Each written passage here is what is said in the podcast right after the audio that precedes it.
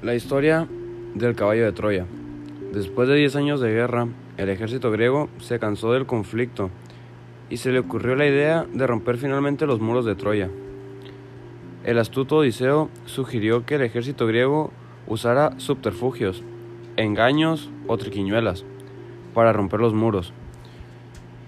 En el lapso de tres días, el ejército griego construyó un caballo de madera gigante y navegó sin ser visto dejando atrás el gran guerrero griego Sinón, para que éste le dirigiera a los troyanos que los griegos habían regresado a casa.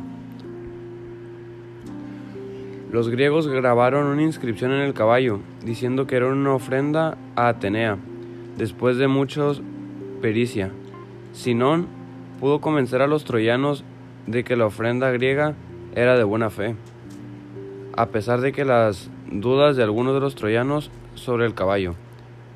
Finalmente lo llevaron a la ciudad y empezaron a celebrar.